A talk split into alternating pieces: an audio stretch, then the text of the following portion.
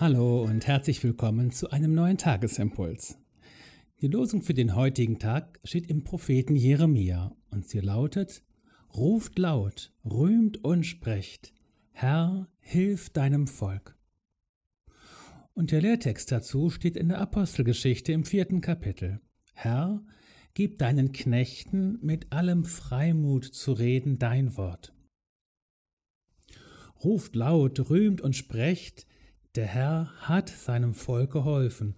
Auch so kann unsere Losung heute übersetzt werden.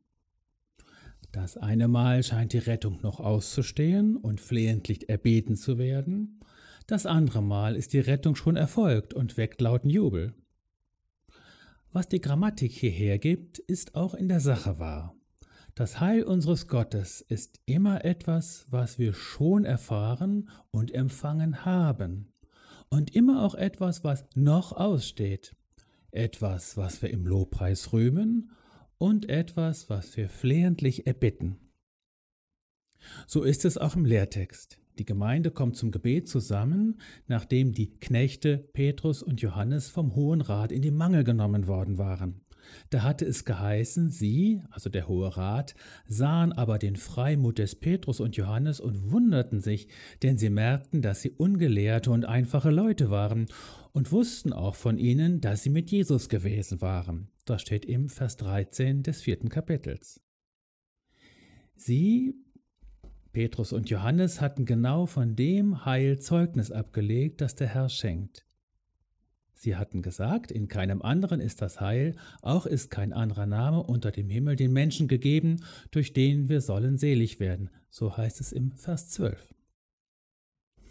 Und doch betet die Gemeinde, um allen Freimut zu reden, Gottes Wort. Flehentlich um das Heil Gottes zu beten und für die, die es verkündigen, bedeutet also nicht, dass noch nichts davon da wäre, oder klein zu reden oder gering zu schätzen, was von dem Erbetenen schon da ist. Es scheint sogar so zu sein, dass je mehr der Herr schenkt, desto leidenschaftlicher die Bitte wird. Warum? Weil das, was der Herr schenkt, den Glauben und den Gebetseifer stärkt und eine Ahnung aufkommen lässt, dass der Herr schenken möchte, über Bitten und Verstehen. Sei also ermutigt, den Herrn um Heil, Erlösung und Befreiung für sein Volk zu bitten.